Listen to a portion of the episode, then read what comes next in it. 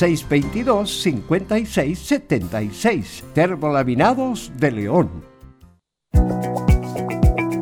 ¿Problemas de familia, herencias, laboral y otros?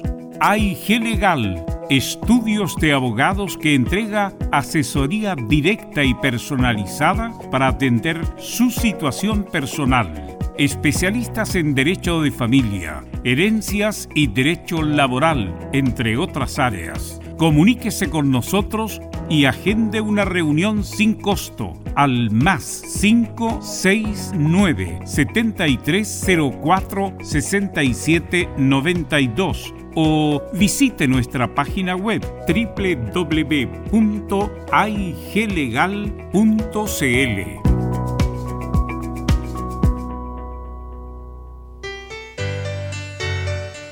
dolores articulares, dolores musculares, cuídese. ¿Sabía que de no tratar a tiempo ese simple dolor, usted será un adulto mayor con serias dificultades en su vida diaria? Para ello, tenemos la solución. Artrilife, el producto natural más efectivo para eliminar todo dolor articular y muscular Llame ahora al 22 594 05 25 22 594 05 25 ArtriLife, la solución. Comercial IAC y Compañía Limitada. La mejor calidad mundial en laminados decorativos. Comercial IAC y Compañía Limitada es Vertec en Chile. San Ignacio 1010, Santa Rosa 1779, Avenida Mata 446 y Portugal 501. Comercial IAC y Compañía Limitada es Vertec en Chile en Radio Portales de lunes a viernes de 15.30 a 17.30 horas Salud Eterna, un espacio de conversación y orientación en el mundo de la medicina natural. Consulte con nosotros al 226-139-705. 226-139-705. Pida además su moringa olífera ancestral original de la India. Salud Eterna, de lunes a viernes de 15.30 a 17.30 horas en Radio Portales, la primera de Chile en tu corazón. Los esperamos. Radio Portales en tu corazón. La primera de Chile. 13 horas 30 minutos. Atención a la red deportiva de emisoras amigas de Radio Portales al toque de gong, sírvanse conectar.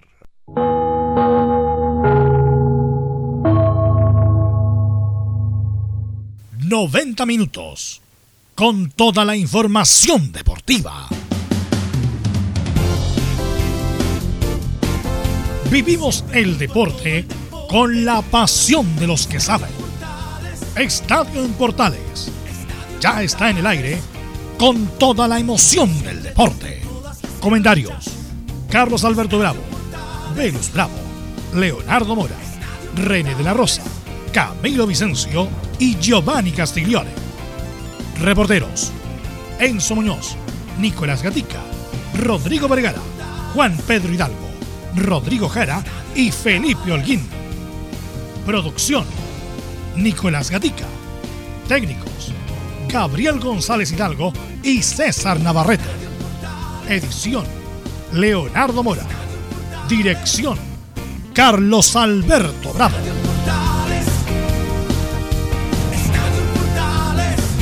Estadio en Portales es una presentación de Ahumada Comercial y Compañía Limitada, expertos en termolaminados decorativos de alta presión.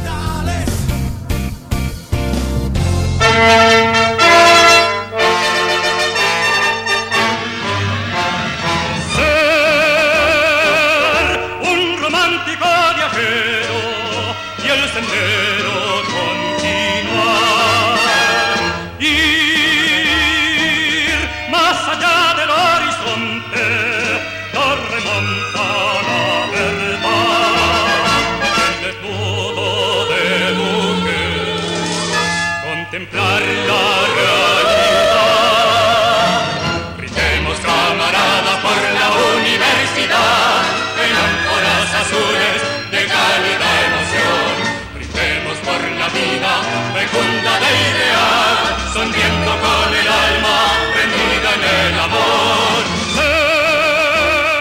Estoy feliz.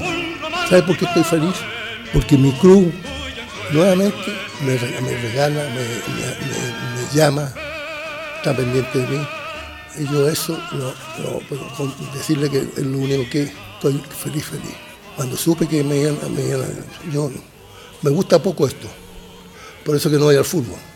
Pero ojalá ahora, últimamente, que mi club se salve de todos los problemas que tiene. Eso hablé con, o sea, le dije, mucha suerte y mucha suerte para los chiquillos. Se fue un grande del fútbol chileno, escuchamos la voz de Carlos Campos, el máximo goleador del clásico del año, año 1967, hasta que Esteban Paredes lo igualó. El año 59 marcó el tercer gol en un dramático partido ante Colo Colo que forzó a una definición que ganó la U de Chile. Seis títulos en su carrera. Entre los 60 fue el gran jugador que tuvo la U. Tres veces máximo goleador del torneo nacional. Tres veces. Cuando hablamos de Marcelo Salas Melinao, de Leonel Sánchez, de Lucho Murri, Johnny Herrera, grandes ídolos, hay una diferencia tremenda. ¿Sabe por qué? Porque Carlos Campos solamente jugó en la U nada más que la U. Llegó a la U a los 11 años como miles de jóvenes, y pareciera que lo estoy viviendo porque lo he vivido muchas veces, llegan con la esperanza de ser futbolista. Lo que no tengo claro si lo recibió don Pepe Ruiz, no sé, voy a averiguarlo con el tiempo. Debutó el año 1956, un 11 de noviembre. ¿Sabe a quién le marcó el primer gol Carlos Campos? a Unión Española. Fue revelación. Jugador joven potente que aparecía el año 57 y 58. A los que tienen más edad le ganó al Santos de Pelé en esos torneos internacionales con 70.000 espectadores en pleno verano. Eran torneos de alto nivel, venían los mejores equipos del mundo.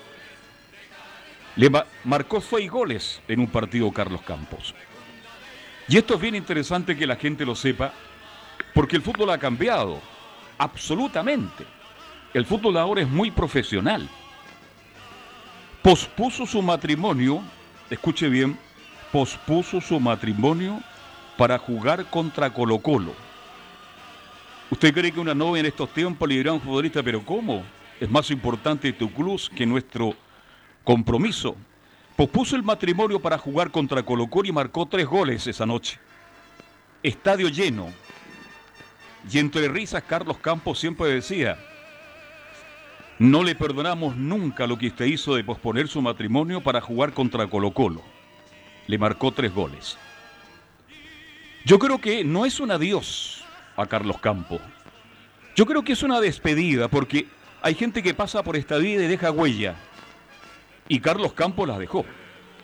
Tuve la suerte, el privilegio, y soy amigo todavía y de él, y me honro con decirlo, de Sergio Navarro, el capitán de la selección chilena del 62.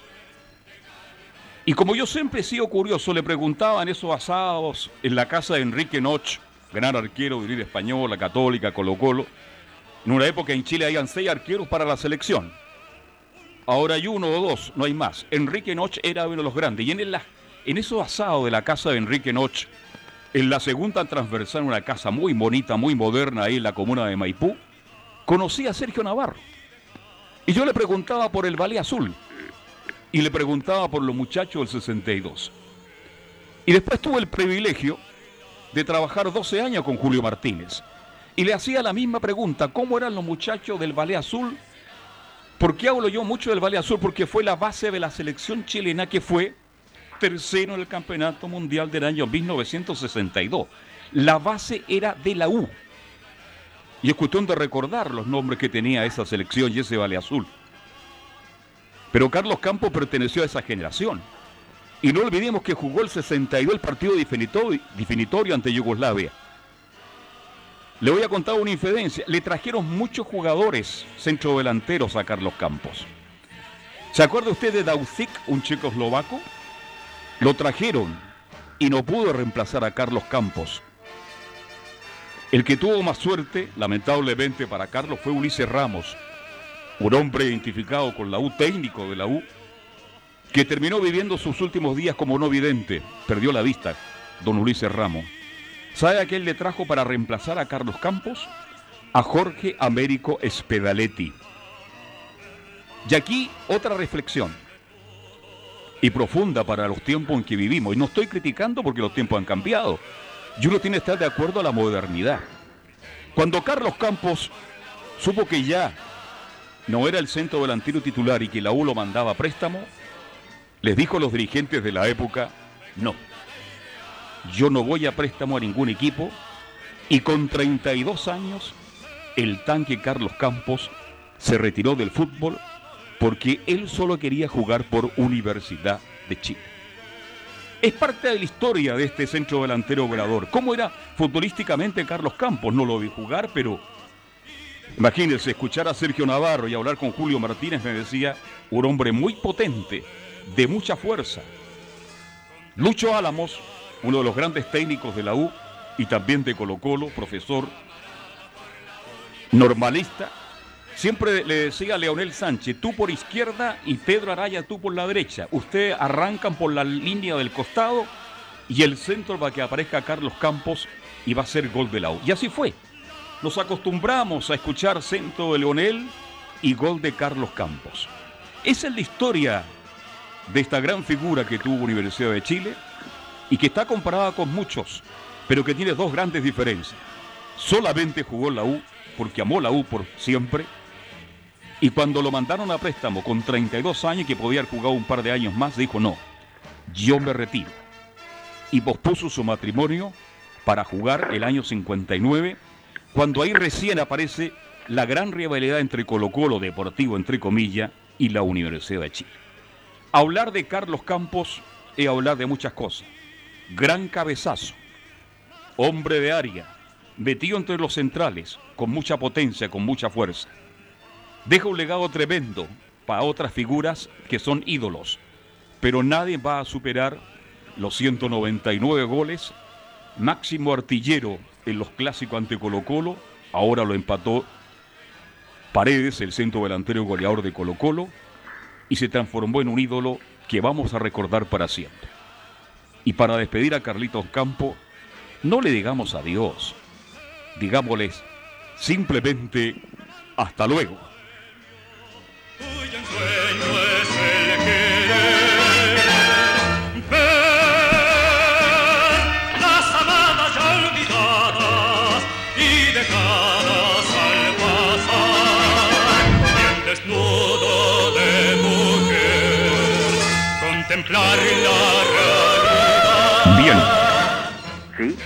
Vamos de inmediato con ronda de salud.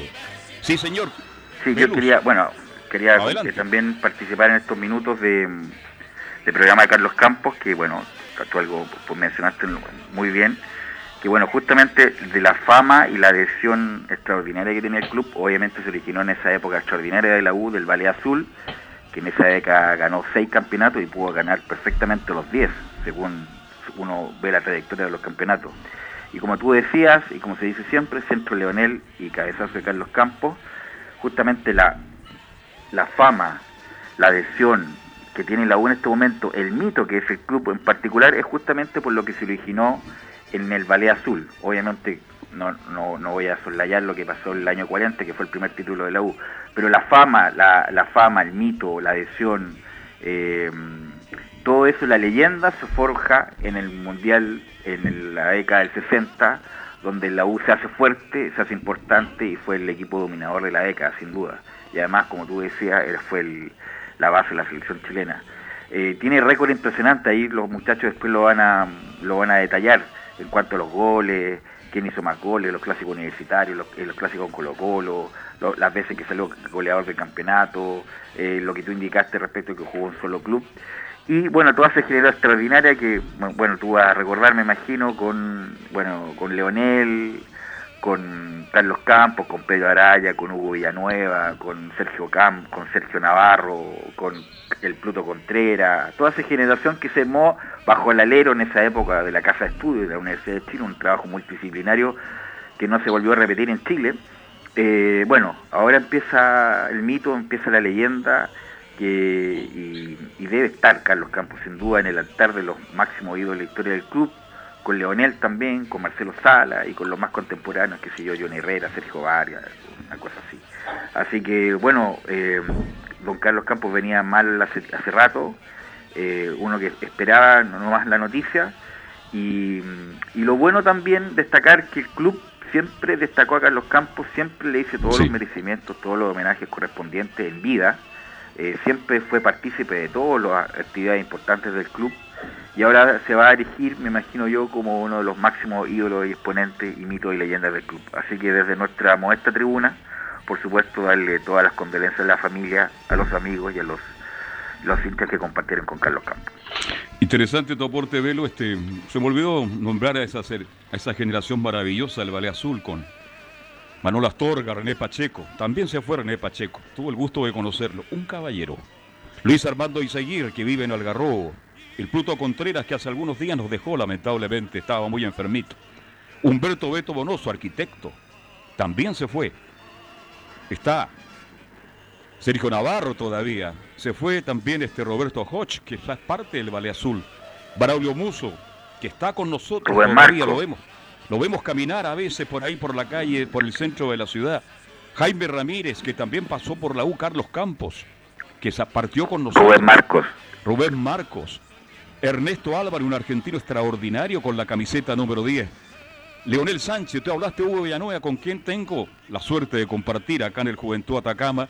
Y aprovecho de saludar a Chocho Torres, que me llamó muy temprano para decirme que había muerto Carlos Campos, que también fue parte del ballet, aunque no jugó en el primer equipo, pero estuvo ahí, compartiendo con ellos, entrenando permanentemente.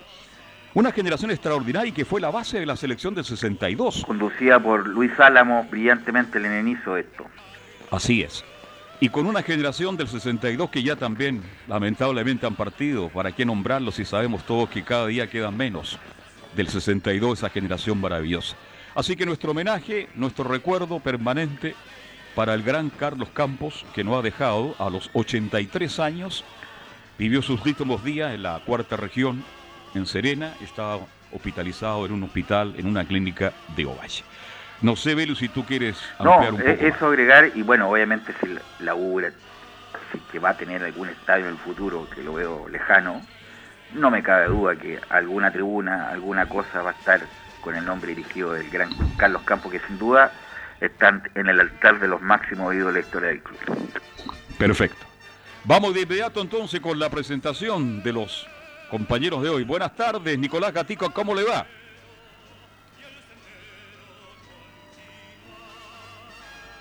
¿Estará por ahí Nicolás Gatica? Bueno, parece que no está con nosotros. Enzo Muñoz. ¿Qué tal? Buenas tardes. ¿Qué tal? Buenas Sí, tardes. ahí estamos entonces, claro, se nos había pegado un poco la- esto. Sí, bueno, eh, ahí estuvimos escuchando la buena, eh, los recuerdos para Carlos Campos, el ex de la Universidad de Chile, reconocido por supuesto incluso por todos los rivales y toda la gente del fútbol. Y claro, en Colo Colo, bueno, seguiremos revisando algunas declaraciones de Quinteros, también las primeras impresiones de Maximiliano Falcón, para muchos la figura del partido de ayer y también algo de eh, Harold Menico que también habla un poco de los refuerzos. Por ejemplo, el caso de Ignacio Jara, que incluso ahora se mete O'Higgins de Rancagua. Bueno, sabremos ahí qué va a pasar con ese delantero también. Bien, hoy en la U hay muchas noticias, Enzo Muñoz, y algunas no son muy buenas. ¿Cómo te va? Buenas tardes.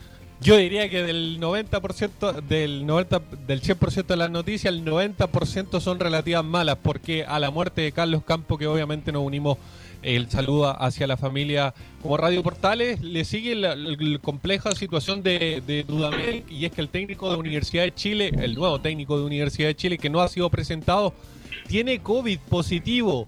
Y eso implica, como lo escuchábamos ayer a Fernando de Paul, que algunos jugadores también temen lo mismo. Perfecto. Vamos de inmediato con el informe de Universidad Católica. ¿Qué pasa en la Católica? Le preguntamos de inmediato a nuestro amigo Felipe Holguín. ¿Qué tal, Carlos Alberto? Y a todos los oyentes de Estadio en Portales, así es. eh, eh, informarle más que nada, la Católica ya se prepara para enfrentar a Curicó Unido en el partido postergado por una falla eléctrica que los obligó a suspender el partido y que hoy se reanuda a partir de las 16 horas en el Estadio La Granja y que por supuesto será transmisión de Estadio en Portales. Y además tendremos la palabra del presidente de Cruzados, Juan Tagle. Perfecto, muchas gracias Laurencio. ¿Cómo estás? Buenas tardes. ¿Qué pasa en Unión, en Palestino, en Audax Italiano? ¿Cómo te va? Hola, ¿qué tal, don Carlos Alberto? Eh, buenas tardes para usted y para todos quienes nos escuchan en Estadio Portales. A la espera de la confirmación oficial de José Luis Sierra como nuevo entrenador de Palestino, vamos a estar con actualización de informaciones de la, de la selección chilena y, por supuesto, con eh, con, todo, con toda la duda por, la llegada de Eric Pulgar, quien estaría llegando, ojo, pasadas las 23 horas. Estimas en Estadio Portales. Perfecto. Leonardo Isaac Mora, ¿cómo te va? Muy buenas tardes. ¿Cómo le va, Carlos? Eh, bueno, podrían ser buenas, pero en realidad yo me sumo a, lo que usted ya dijo. Eh, sí hay que decir, eh, Carlos, y no es que uno se, se tire la pérgola, pero con otro colega que en estos momentos está en Red Gol, fuimos los primeros en hacerle un homenaje en vida hace ya más de cerca de 10 años a Carlos Campos en un momento en, Providencia y, pudimos ahí compartir con él y con otros jugadores del ballet que todavía estaban vivos en ese tiempo y históricos de la U.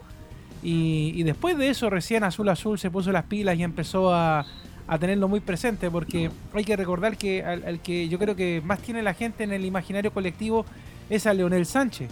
Pero Carlos Campos, de verdad, yo le puedo decir muy personalmente, eh, fue una tremenda persona. Yo gracias a él también eh, eh, conocí un poco más de la historia del Ballet Azul. De hecho, hace algunos tiempos fui parte de un grupo de personas que escribió un libro de la historia de la Universidad de Chile, junto con Gustavo Villafranca a la cabeza y pudimos conocer un poco de la historia de él y, de otras épocas de, la Universidad de Chile, pero era daba gusto, como quizás más adelante lo va a poder también comentar Enzo, en algunos momentos eh, estar en el CDA, ver a Campos, ver a Sánchez, ver a Navarro, al Pluto, incluso antes de que partiera, eh, jugadores que dejaron mucho, mucho del ADN de, la Universidad de Chile, eso que falta hoy por hoy. Así que bueno, la verdad es que un sentido homenaje y un recuerdo a don Carlos Campos que nunca la palabra no existió en su vocabulario. Él, usted Carlos, bueno, usted bien lo sabe, le decíamos a Carlos Campos, conversemos, conversábamos, se daba el tiempo, ya cada vez caminaba menos, iba poco al estadio, pero las veces que se podía hablar con él en el estadio, en el CDA, por teléfono, se daba el tiempo de conversar hasta con el más pequeño de los hinchas de la U o con el más pequeño del fútbol formativo y contarles la historia. De hecho, hemos visto fotografías de todo el mundo que ha podido eh, tomarse alguna foto y compartir con Carlos Campos en su vida. Así que de verdad deja un tremendo legado, como decía Velus, quizás en algún lugar, un estadio, no sé, en algún sector, algo va a tener el nombre de Carlos Campos y cuando se hable de él se va a hablar obviamente del goleador histórico de la Universidad de Chile en clásicos, super clásicos, el hombre que solamente jugó en la Universidad de Chile y que dijo, y que dijo textualmente lo siguiente, yo no voy al estadio ahora porque los hinchas no me dejan ver ninguna hueva todos se paran y yo me quedo sentado. Esa fue una de las frases que dejó Carlos Campos y que yo me reía bastante cuando él lo comentaba porque usted bien lo sabe, iba con bastones en el último tiempo. le costaba mucho caminar, sí. Claro, no se podía poner de pie, entonces él decía, mejor me quedo en la casa viendo el partido porque los hinchas, por más que me respeten, se paran por la euforia, entonces yo no me puedo parar. Así que eso con la memoria de, de Carlos Campos desde 1937 hasta el día de hoy que falleció en la madrugada ya en Ovalle y los hinchas de la U, de hecho, los que están en Ovalle Azul lo han ido a, despedir, se han acercado al hospital, se acercaron a la funeraria y han hecho en la medida de lo posible, porque recordemos que estamos en tiempos de pandemia, su más sentido homenaje y mucho respeto a él y a su familia y a su hija, sobre todo, que, que fue la que publicó también esta hora la partida del tanque. Así es. Bien, Camilo Vicencio, ¿cómo está usted? Muy buenas tardes. Muy buenas tardes, Carlos, para usted y todos los auditores de Estadio en. Sí, pues escuchando acá bien su introducción y agregar un dato, claro, o sea, más que un dato, una reflexión que él marcó, en, bueno, solo estando en la Universidad de Chile, eh, algo que ahora sería impensado porque todos los, jugadores pasan, están un tiempo nomás en su club, eh, llegan a la primera división y después se van inmediatamente al, extranjero. Así que mm, algo obviamente que en esa época eh, no se daba tan seguido. Así que eso y bueno, esperando lo que va a ser ya los partidos de las clasificatorias también del día viernes de la selección eh, nacional. Perfecto. Vamos de inmediato entonces con los titulares. Nicolás Gatica, titulares para la presente edición de Estadio Portales. Comenzamos entonces con los temas de esta jornada de día miércoles en Estadio en Portales. Claro, decir como extra todo lo que ya se ha comentado, que todos los clubes, por supuesto, la NFP, estamentos y jugadores históricos enviaron condolencias a la familia de Campos y por supuesto lo reconocen no solo como un buen jugador, sino que también como una gran persona. Ahora en la actualidad del fútbol, claro, el segundo tiempo entre Curicó y la UC dará por terminado oficialmente la primera rueda del campeonato nacional. Si la UC gana incluso con el empate y la derrota terminará la primera vuelta como exclusivo puntero. Palestino, tal como lo adelantó eh, Valderrama, tendría listo su nuevo técnico, el Coto Sierra, aunque claro, aún no se oficializa. En Unión La Calera, el segundo del campeonato se refuerza con el retorno del volante argentino Matías Lava. En la selección, bueno, hoy se completa el contingente de jugadores con la llegada de Eric Pulgar. Y en la tarde el técnico Reinaldo Rueda podrá contar con prácticamente todo el plantel, más allá de lo que ya decía Laurencio de el volante de la Fiorentina. En Perú están confiados en ir por los tres puntos, así lo reflejan los jugadores Cristian Ramos y Christopher Canchita González. En Chinos por el Mundo, en Italia, justamente Pulgar tiene nuevo técnico en la Fiorentina, se trata de César Prandelli. Y en Brasil, el Guaso Isla tendrá nuevo técnico en Flamengo, se trata del histórico exportero de Sao Paulo, Rogerio Ceni. Estoy más en Estadio en Portales. Oye, nos equivocamos, Leonardo, algo involuntario. Estamos por ahí, el, el ex árbitro FIFA, Don René de la Rosa, ¿cómo le va? Buenas tardes. ¿No está Carlos? ¿No está? No. No está, perfecto. Se le cayó el pito. Bien. Bueno, pero hay alguien que sí está en línea con nosotros, Carlos, para conversar de lo que, bueno, ya hemos eh, dicho en esta editorial de Estadio Portales. Está con nosotros en línea Horacio Rivas, pues un histórico también de la Universidad de Chile. Y bueno, para qué decirlo, lo hemos dicho incluso cuando él no está al aire, que es un panelista más, amigo de la casa de, de Estadio Portales. Pues, Carlos, para que lo salude. Pero un, un agrado saludar a Horacio Rivas. Él pertenece a una generación lo hemos dicho tantas veces, pero es bueno recordarlo. Una generación de jugadores que se entregó al máximo por la U, se entregó con todo. Yo no puedo olvidar el Sausal. Yo no puedo olvidar el, lugar que más disfruté de la U. Yo sé cómo se trabajaba, cómo se trabajaba en cadete, en el fútbol de primera división. Bueno, hay mucha historia, Horacio. Un abrazo a la distancia y un agrado poderte escuchar. ¿Cómo te va? Buenas tardes. ¿Cómo estás, Carlos? Encantado de saludarte. A Leo también, un abrazo grande. No sé si estará Velus por ahí también. Te está escuchando en su oficina. A cada uno.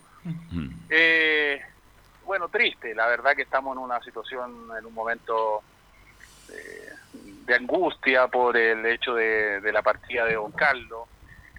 Ustedes saben perfectamente, eh, por ahí Carlos tocaba y detallaba un poco lo que fue la vida, sobre todo en ese tiempo, eh, de lo que era el trabajo en, la- en las series menores, en la formación. Y, y, don, y don Carlos también fue parte de eso. Don Carlos también formó un, eh, un- un equipo de trabajo después de estar retirado y donde tuvimos la fortuna algunos de poder ser alumnos de él. Entonces, eh, hay muchos que fueron compañeros de Don Carlos. Otro, Sí. Hay otro grupo que lo vio jugar, que en la época de los 70. Y yo yo soy vengo después eh, del grupo que fue fue mi profesor, 10, 12 años, eh, cuando entrenábamos en el Estadio Recoleta. Después viene otros que lo admiraban y lo vieron por lo que significó Don Carlos como historia y como leyenda de nuestro club. Y cuando hablo de esto es, cuando nosotros nos hemos podido compartir y que compartimos mucho con él en la corporación, en el grupo nuestro de, de los exjugadores de la U. Entonces, eh, es un momento de, tristeza, de- vuelvo a insistir, de, de- de- de acogimiento, de recogimiento por el hecho de, saber que parte un hombre demasiado importante, no tan solo por el futbolista, porque el futbolista está claro que fue un hombre ejemplar, eh, hablar de Carlos Campos es hablar de, un hombre que vistió solamente la camiseta de la U, eh, más la, la- la camiseta de la selección chilena, un hombre que dedicó su vida desde que se incorporó a las series menores hasta que debuta y se termina retirando en el club, eh, hablando con los dirigentes y diciendo, le- los dirigentes incluso cuentan la, la historia cuando cada vez que conversábamos, que le, le ofrecieron a don Carlos entregarle el pase y, y don Carlos los quedó mirando y les dijo, ¿para qué quiero el pase? Si yo no voy a jugar más al fútbol, la única camiseta que voy a defender va a ser la de la U, no voy a jugar en ningún otro equipo más. Y se retiró y se retiró. Entonces, un hombre que marca a una institución de la forma que lo hizo él, eh, un hombre que, que le entregó eh, su vida a, este club, se merece todo el reconocimiento, se merece todo el respeto de- de- desde los hinchas hasta la gente del fútbol en general, de diferentes equipos. Yo he recibido muestras de cariño de otros, de gente ligada a otras instituciones y eso eh, engrandece, lo engrandece mucho más. Don Carlos eh, fue un ejemplo de vida, un ejemplo a seguir. Eh, fue de la generación donde a uno le inculcaban desde niño y él traspasaba eso porque a él se lo enseñaron también desde niño don Washington Urrutia, don Pepe Ruiz, don Mm. Hernán, Hernán Carrasco, que eran los, los de esa generación, eh, eh, el- entregar los valores. Que al jugador de fútbol no se le enseñaba solamente a pegarle a la pelota y que fuera un buen futbolista, se le enseñaban a ser buenas personas. Y en ese tiempo la U eh, había una dedicación muy especial justamente por la responsabilidad que había no tan solo de parte de los dirigentes, sino que de los entrenadores en ese tiempo, de saber que no solamente a los muchachos se les enseñó, no nos enseñaron no solamente a pegarle a la pelota, sino que nos enseñaron a jugar, a, a saber que uno tenía que insertarse en la vida socialmente y eso era con valores, y esos valores los entregó el club permanentemente. Así es, Horacio. Este, bueno, tú hablaste de Washington Urrutia, de Hernán Carrasco y, y don Pepe Ruiz. Perdóname, pero yo no sé. Yo no voy a criticar a nadie, pero yo creo que eh, gente con esa vocación, con esa manera de enseñar más allá del fútbol, como tú bien lo dices, no creo que existe hoy día en el fútbol chileno. Perdóname que te lo diga. Eh, Carlos, porque es un tema tan profundo y que se ha tomado tan a la ligera en el último tiempo que yo creo que una de las críticas que yo hago abiertamente, a, a- sobre todo, a- de- no, hablo en general porque a, la- mayoría le está pasando, ¿ah? que hay una preocupación dentro de la sociedad anónima de, de- de que creen que formar jugadores de fútbol es hacer las máquinas y, Sí. y las tiqueando y si son buenos que sigan hacia arriba y si son malos se quedaron en el camino. La U no era eso. La U, cuando tú hablas de Washington Urrutia, hablas de Pepe, de don Pepe Ruiz, hablas de, de, de don Hernán Carrasco y hablas de la seguidilla de personas que vivieron eso y que le traspasaron esos, esos, esos conocimientos y esos valores a la gente del Valle Azul y la gente del Valle Azul se lo traspasó a la generación del 70 y la del 70 se lo traspasaron a los, los 80 y de los 80 se lo traspasaron a los 90 y creo que por ahí nos quedamos Sí. Creo que en, en algún momento hay una desconexión que lamentablemente la U como institución, como, como Casa de Bello, como universidad, como, a- como algo tan potente que representa y, y- y es representativa de un país como el nuestro, y socialmente con una responsabilidad tan grande, yo creo que se, se desapegó de lo más importante. Yo vuelvo a insistir que ahí es, la crítica abierta y positiva, no es una crítica a, las personas, es a las decisiones, a las tomas de decisiones. Hoy día tenemos que, creen que, que porque hay que traer españoles que vengan a dar clase que vengan a, a a normar el conocimiento, si el conocimiento está, eh, si quieren volver a tener, cuando hablan de, los, de la identificación y de la mística de la U, ahí está. Estam- eh, sí. Estamos también, eh, Carlos eh, Horacio, con eh, don Waldo Humada León, el director y propietario de Radio Portales, que también es hincha furibundo de la Universidad de Chile, quizás también No, usted se, está mintiendo. Usted está se suma al panel de Estadio Portales para también comentar la, la partida de, de don Carlos Campos. Y bueno, eh, don Waldo, le comentamos que está Horacio Rivas también ahí, un amigo de la casa y también hombre ligado obviamente a la Universidad de Chile, para los que no lo conocen, las generaciones más nuevas. ¿Cómo le va, don Waldo? Buenas tardes. ¿Cómo está Leo Mora? Gusto saludarlo. Carlos Alberto, don Horacio. Rivas, ¿cómo está usted? ¿Cómo estás, Waldo? Encantado de saludarte. Me alegro mucho poder, bueno, en este triste momento tener la posibilidad de, de conversar contigo también. Además. también, los hombres tan ligados y que nos ha ligado la vida también en, en diferentes situaciones. Sí, oye, es una pena, pero el hombre estaba enfermito y va a quedar en los anales de, de- de la Universidad de Chile el gran tanque. Nada más que eso. Yo creo que la familia, su hijo, su, su nieta, que habló muy bonito ayer, no, encantado de poder hablar y que él haya sido de la Universidad de Chile.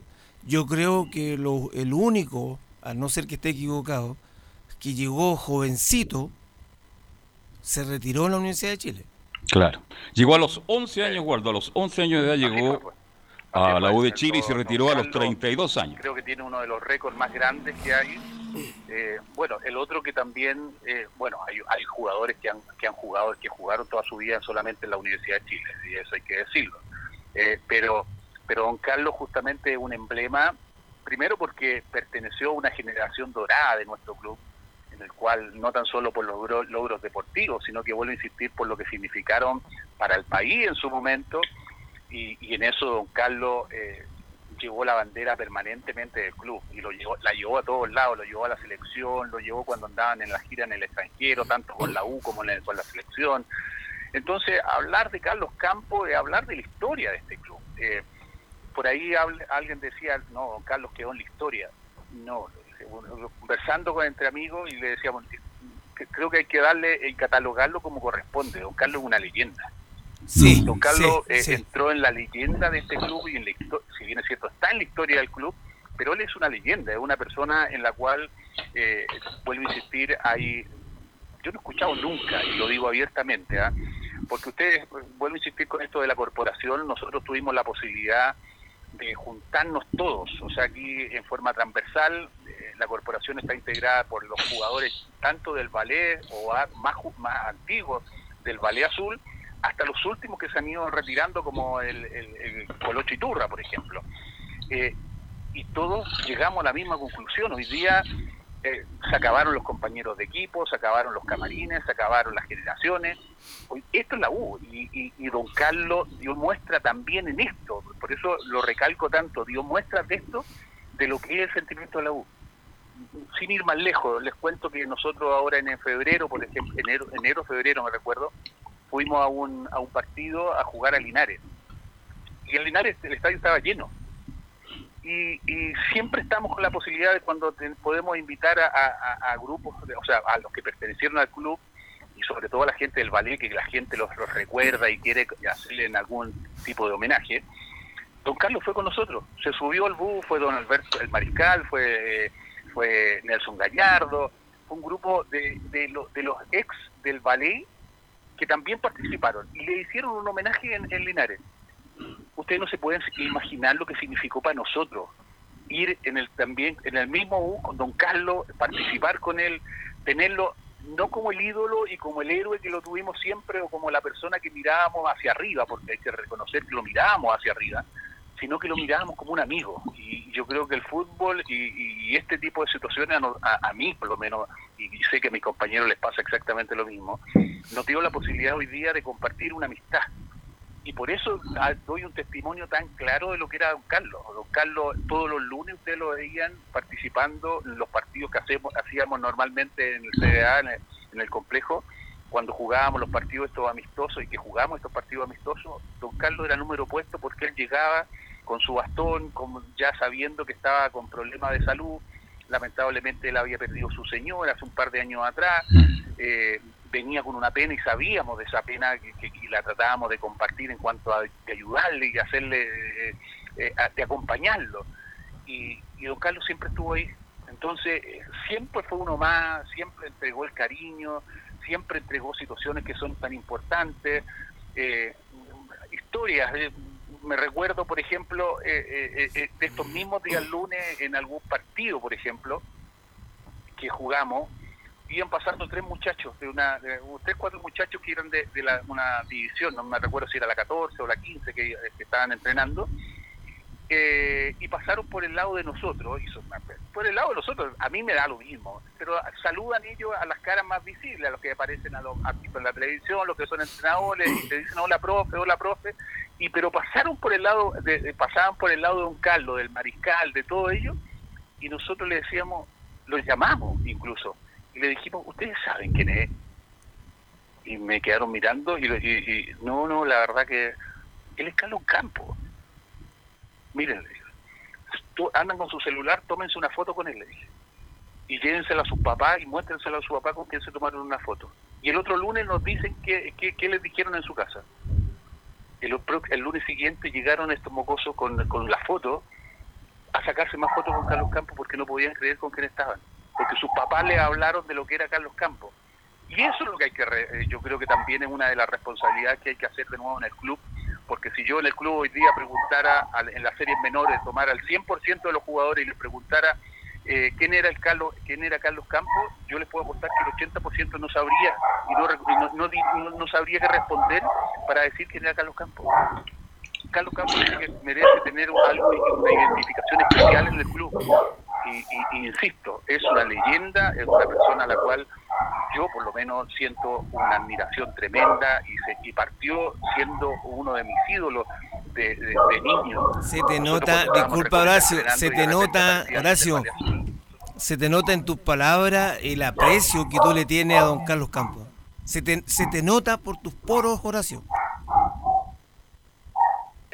yo no, no es que no, yo no tengo otras palabras. Yo por eso les digo, nosotros entrenábamos en Recoleta con 10, 12 años y cuando él ya, él, en algún momento estuvo fuera del club, pero llegaba cualquiera del, del Ballet Azul, era obligación parar el entrenamiento y ir a saludar a la gente que era del Ballet Azul.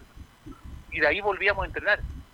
Y eso significaba la U. Y eso era y eso y eso hay que volver a tomarlo. Y eso hay que volver a, que se, se siga potenciando vuelvo a insistir, yo por eso eh, esto, yo no quiero ni siquiera polemizar, yo quiero eh, extender un comentario que de una vez por todas lo tienen que entender. Eh, las proyecciones en cuanto a, proyectos y, venir a ver, a hacer ahora, hay una, hay un grupo que se, aceptó que están haciendo un apoyo logístico al fútbol formativo, que vienen unos españoles a hacer ese apoyo logístico me habría encantado que don Carlos Campos lo hubiesen tenido ahí adentro y que le hubieran mostrado la cara, que ni siquiera hubiese, a lo mejor no participara de la metodología de trabajo, don Carlos, pero que supieran quién era don Carlos. Eso es transmitir, eso es transmitir la historia del club. Entonces, eh, este tipo de asesorías que vienen ahora y hoy día vamos perdiendo a la gente que tenemos en casa y la vamos desperdiciando, porque son nombres que se desperdician en el camino yo ahí es donde ojalá uno tuviese la posibilidad de tener oídos hoy día dentro del club y que dijeran que esto realmente es lo que necesitamos. Eh, esto, es lo que necesita el club. Si pegarle a la pelota eh, vienen españoles, podemos traer rusos y podemos traer japoneses y también te pueden enseñar a, como metodología de trabajo y el computador, traen un computador cada vez más nuevo y programa y, y mucho más nuevo, pero entregar valores no lo conocen entregar, la mística del club no se sabe. es que hay que conocer. La gente que estuvo en el club. Sí, Horacio, hay que, hay que conocer la historia del club. Bueno, eh, las generaciones ahora iban más rápido, iban distintos, son los pero el, amor, la pasión que tenía la U en el pasado, este, realmente tú la narraste muy bien.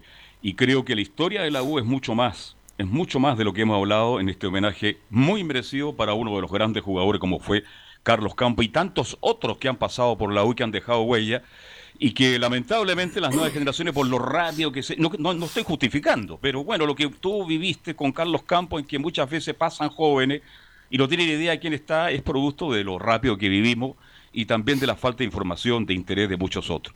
No sé si quieres agregar algo más. Horacio Riva, te queremos agradecer este contacto, ha sido muy claro. Hay dicho muy bien todo este homenaje al gran ídolo, centro delantero goleador como fue don Carlos Campos. Carlos, lo único que quiero decir que eso se construye.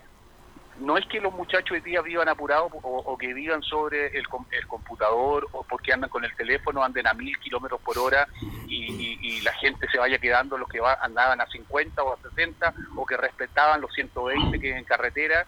Eh, e, eso es una norma, pero lo otro, lo otro se entrega. entre decirle a un muchacho que anda con un celular y a lo mejor anda a mil kilómetros por hora rápidamente montado en la vida, a, ellos también uno tiene la responsabilidad de enseñarlo y de encauzarlo. Y yo creo que el club tiene que tener esa responsabilidad de hacerlo de esa forma. Y por eso yo sigo insistiendo. Ustedes dicen, hoy día hay, lamentablemente lo que voy a decir, pero hubo un antes de Don Carlos y hoy día tiene que haber un después de Don Carlos. Y Don Carlos hoy día tiene que servirnos justamente para poner la pelota a piso de nuevo y empezar todo de nuevo, a construir. Si, si esto no es construir, yo con el comentario que estoy haciendo no estoy ni criticando dirigentes, ni matando al club, ni matando a nadie, porque yo soy muy cercano a la institución y eso no lo puedo negar. Pero hay cosas que tienen que cambiar, hay cosas que las tienen que asumir. hay muchas cosas que hay que cambiar, Horacio, en la sociedad chilena. Y que vuelvo a insistir y que lamentablemente no pudimos sacarle todo el provecho que deberíamos haberle tenido. Y entonces no sigamos desperdiciando, porque en algún momento toda esta generación y todas estas generaciones que vienen con esta historia del club, en algún momento se va a cortar. Y ahí sí que va a ser triste, porque las metodologías de trabajo, ni los japoneses, ni los rusos, ni los españoles, ni, los italianos van a venir a enseñarte lo que fue la historia del club. Estoy de acuerdo absolutamente contigo en eso. Oye, Carlos Alberto. Sí, dime igual. Yo, yo creo, te lo digo honestamente, y estoy plenamente conforme y de acuerdo con Horacio, pero, desgraciadamente, la Universidad de Chile, Colo Colo la Católica, que son tres equipos grandes, Unión Española, Palestino lo dejo más aparte porque es como más familiar. Sí, sí. Pero los cuatro equipos grandes de Santiago no van a llegar nunca a tener lo que Horacio piensa que puede ser. Porque es un negocio donde hay que reportar a la sociedad anónima dinero, venta. Esto que es- debería ser, como lo dice Horacio, es muy difícil llevarlo a la práctica en una empresa. Porque yo te pregunto, los ejecutivos que están en la Universidad de Chile, en Colo Colo, la Católica, ¿sabrán el pasado de la Universidad de Chile? No, eh, eh, y te lo digo que no porque te voy a contar por infidencia. Este, ha- hay una serie de fotografías, Leo, eh, Horacio, a la entrada del complejo de la U. Y a mí se me llamó un día a ver si yo tenía la, posibilidad de decir quién era ese jugador porque no lo conocían. Y está en primer plano Horacio Rivas. Yo llegué a la U y me dice el desentendido, no, de verdad que no, no sé quién es. Me parece, estoy hablando de varios años atrás. Eran ejecutivos jóvenes, como dice Waldo. Yo sabía quién era. Al final me acerqué al gerente le dije, ese jugador se llama tal cual, jugó en esta posición y le quiero decir que jugó dos mundiales. Lo dejo hasta ahí nomás porque tú fuiste muy claro, Waldo. El romanticismo en el fútbol particular... eh, como Era con el Chuncho. Martínez, Carlos Alberto. Bueno, el Chuncho Martínez lo está pasando bien y las generaciones ahora lo conocerán, sabrán quién fue el Chuncho Martínez, a lo mejor lo ven caminar por ahí, nadie lo saluda, nadie lo llama para su cumpleaños. Ha cambiado el mundo, ha cambiado la sociedad y bueno, tendremos que adaptarnos a estos tiempos, lamentablemente, Horacio. Sí, eh, pero es verdad, Carlos, pero yo vuelvo a insistir, Carlos, al comentario que terminas haciendo tú. Yo creo que la responsabilidad son de los regentes, de los directores técnicos que están en los, clubes, en en este caso la U, de nuestro club, de saber que ellos son los que tienen que entregar estos conocimientos. Por eso yo hago tanto hincapié. Si todos se preparan para enseñarle a los jugadores, primero tener una metodología de trabajo y en segundo, eh, enseñarle a los jugadores, uno lo dice como, en forma entre de risa, pero dice, enseñarle a los jugadores que aprendan a pegarle a la pelota. No solamente un entrenador se tiene que acostumbrar y prepararse para en- entregar esos conocimientos. El entrenador de fútbol, puedo insistir, y don Carlos lo involucro en eso, porque él venía con esta, con esta sangría y con situaciones que son importantes. Don Carlos venía, era capaz de enseñarte valores, de valores que eran tan importantes dentro, no tan solo en la formación de una persona, sino que en lo deportivo y en lo social. Y eso para mí eh, tiene un valor y lo rescato abiertamente. Por No, eso yo estoy, por yo eso estoy de acuerdo. hincapié. Por eso ¿Sabes por qué, es Horacio? como Estoy muy de acuerdo con lo que tú planteas. de esto y, y lo maneja tanto de que me da pena, de verdad, de que don Carlos no haya podido estar nunca frente a 20, 30 muchachos que hubiesen sido de, de las series menores y que le hubiese podido traspasar en media hora, en una hora, su historia, su historia de vida. Eso deja, eso deja. Eso es- marca. Porque el, te- el teléfono está claro que el internet y todo lo que va a dejar todos los muchachos lo, lo deja. Pero lo que un entrenador le puede traspasar a, a sus pupilos es eso. Hoy día no tan solo vuelvo a insistir en enseñar a la- a- con la pelotita, sino que enseñarle le- lo que es la historia, la pasión y vuelvo a insistir, insistir, esa mística que tanto la gente de repente echa de menos que ho- hoy día lamentablemente no la tenemos. Sí, pero todavía quedan grandes jugadores del Valle Azul. Está Horacio Río y están otros que tendrán que tener esa misión, esa responsabilidad algún día de poder ser invitado y transmitirle a las nuevas generaciones jugadores de la U lo que es la Universidad de Chile, lo que fue en el pasado y lo que es para el país, no solo el futbolístico, sino que lo deportivo, porque no olvidemos que la Universidad de Chile en el pasado, Horacio, no solamente era fútbol, era toda la disciplina había y por haber. Horacio, un abrazo a la distancia, gracias por compartir con nosotros como es habitual, ¿ah? Y estamos al aula, Horacio. Un abrazo grande, Carlos. Se, se lo agradezco mucho. A, a Waldo le mando un saludo eh, gigantesco, a, Le- a Leo y que, que estén todos Sí. muy bien. Así que una- No, yo no me quise meter ahora, Horacio, porque nosotros hablamos antes hilatamente de Sí. este y otros temas. Así que ahora era turno de que conversaras con, con Don Waldo, con Carlos, con el equipo de Estadio Sí. Portales. No, Sí, pero- encantado, y- y- encantado, y- Horacio. Y solamente, Portales tu un- casa. solamente las últimas palabras y, y esto que y tómenlo de, de esta forma. Un abrazo, pero gigantesco, pero gigantesco al cielo para el gran Campos. Un abrazo Sí. del alma, del alma. Un abrazo al cielo.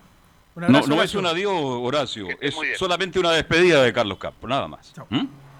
Ahí estaba entonces Horacio Rivas, Carlos, conversando también con, con el panel. Yo lo que digo, yo estuve conversando eh, al mediodía con como casi una hora con, con Horacio Rivas eh, y también con otras personas que después Enzo ya no, eh, ahora en segundo nos va a presentar. Y, la verdad es que hay algunos que, no siendo hinchas de la U, o no siendo conocedores muy profundos de la U, jugadores me refiero, al conocerlo en estos últimos años le tomaron mucho cariño a, a don Carlos Campos.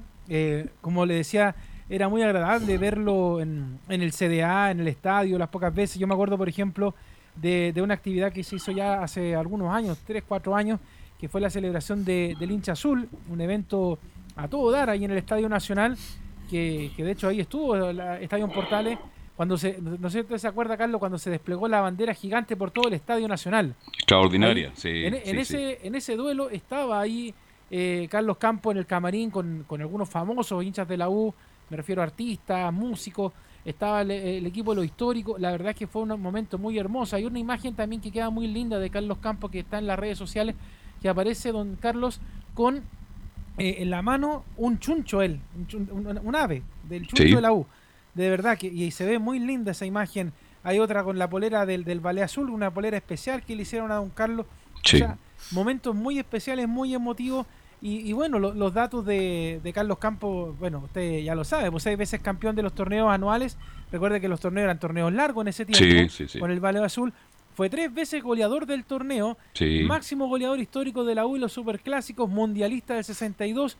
Y eh, bueno, eh, Laurencio también me decía, entrega este dato de que eh, estuvo en el Chile tercero del Mundial del 62 y fue titular en ese triunfo del 1-0 ante Yugoslavia también. Así que de verdad si uno se pone a hablar de Carlos Campos, de la historia del, mítico ballet, es obviamente hay que hacer parada obligatoria con Campos, con Navarro, con Leonel y con todo el resto del equipo, pero con Don Carlos que tenía, bueno, usted lo dijo al comienzo, pues centro de Leonel y gol de Campos, o sea, la, dupla dorada que tenía la Universidad de Chile como otras que ha tenido a lo largo de su historia. Así fue. Un amigo, un amigo me mandó una foto, Raúl Gallo de Quilicura, ya. donde la portada de estadio, la número 944 4, donde aparece Carlos Campos, central delantero de Universidad de Chile.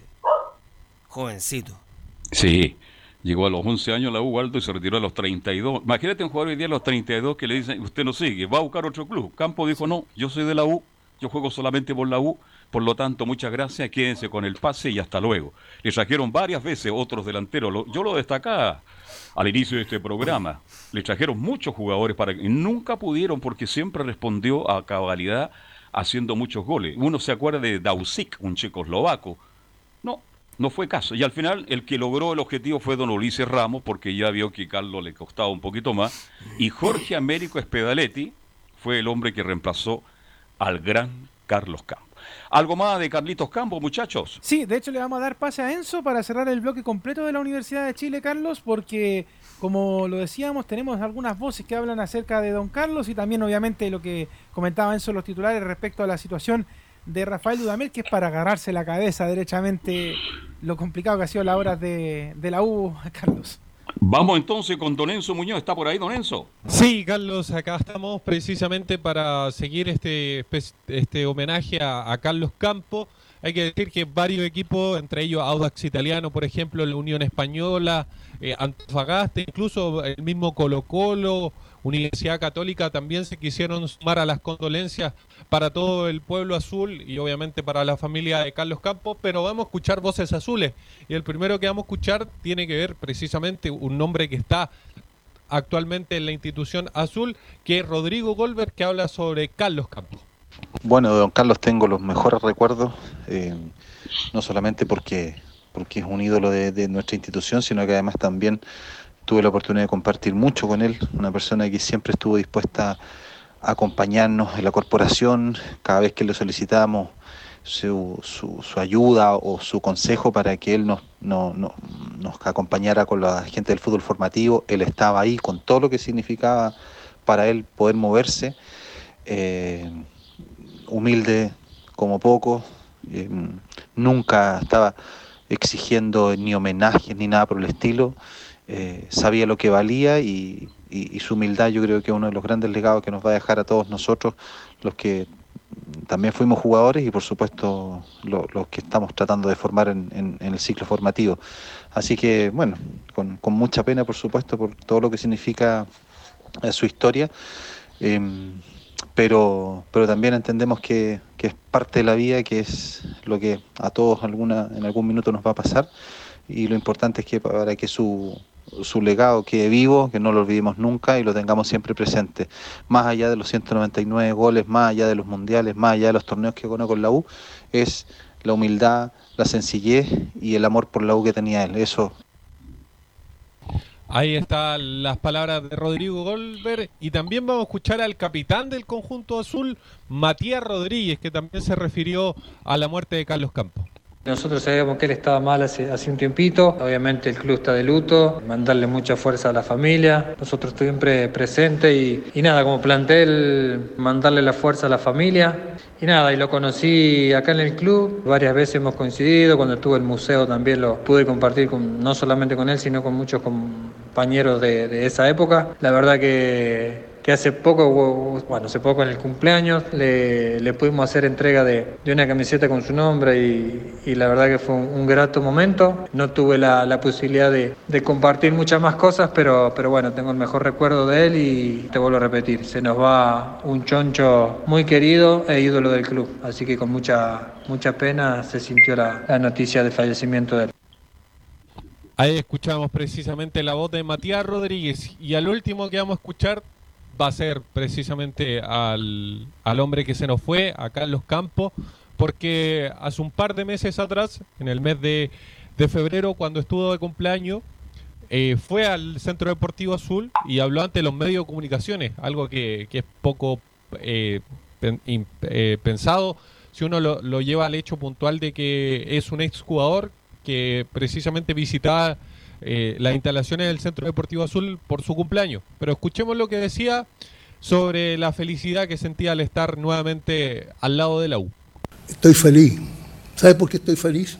Porque mi club nuevamente me, regala, me, llama, está pendiente de mí. Y yo eso, decirle que es lo único que estoy feliz, feliz. Cuando supe que me, me yo me gusta poco esto por eso que no voy al fútbol. Pero ojalá ahora, últimamente, que mi club se salve de todos los problemas que tiene. Eso hablé con, o sea, le dije mucha suerte y mucha suerte para los chiquillos. Ahí estaba Carlos Campos también refiriéndose al, al, momento que en ese tiempo estaba pasando Universidad de Chile, donde estaba bastante complicada con, con la tabla de descenso y obviamente Carlos Campos le mandaba todas las fuerzas a los jugadores. Sí, un referente menos mal que la U en este caso, bien lo decía alguien por ahí, este, en vida le hizo homenaje, en vida le recordó toda su larga trayectoria, porque muchas veces cuando ya no están, las grandes figuras son recordadas. Y en este caso la U estuvo muy cerca, como bien lo dice Enzo Muñoz. Sí, y ahora adentrándonos ya derechamente en lo que es el primer plantel, siguen las malas noticias. Si la muerte de Carlos Campos es una mala noticia, la, la noticia que le vengo a contar ahora también es una mala noticia porque resulta que Dudamel, para entrar a esto es un protocolo que se hace para todas las personas que entran a nuestro país al menos. se hacen un PCR, en el país donde parten su viaje y se hacen un PCR cuando llegan de su viaje. Correcto. ¿Qué pasó? El caso es que Rafael Dudamel se hizo el test en Colombia y salió negativo, con lo cual mm. pudo viajar a nuestro país. Llegó súper temprano en la mañana, a eso de las 8, 8 de, la, de la mañana terminó todos los trámites burocráticos que uno hace a la entrada del, aeropuerto internacional y posteriormente se fue a hacer el examen médico. A eso de las 9 se está haciendo este examen PCR precisamente para, para obviamente descartar un caso positivo por COVID. ¿Qué es lo que pasó? Posteriormente a hacerse el examen, fue a las instalaciones del Centro Deportivo Azul, habló con algunos jugadores, en más lo vamos a escuchar a Fernando de Paul que dice, hoy se presentó con nosotros por ayer precisamente eh, Rafael Dudamel.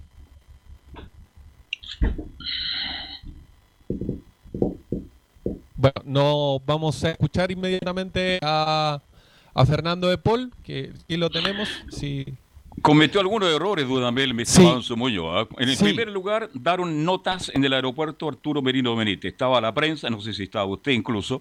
Cuidado con todos los reporteros que estuvieron cerca de Dudamel.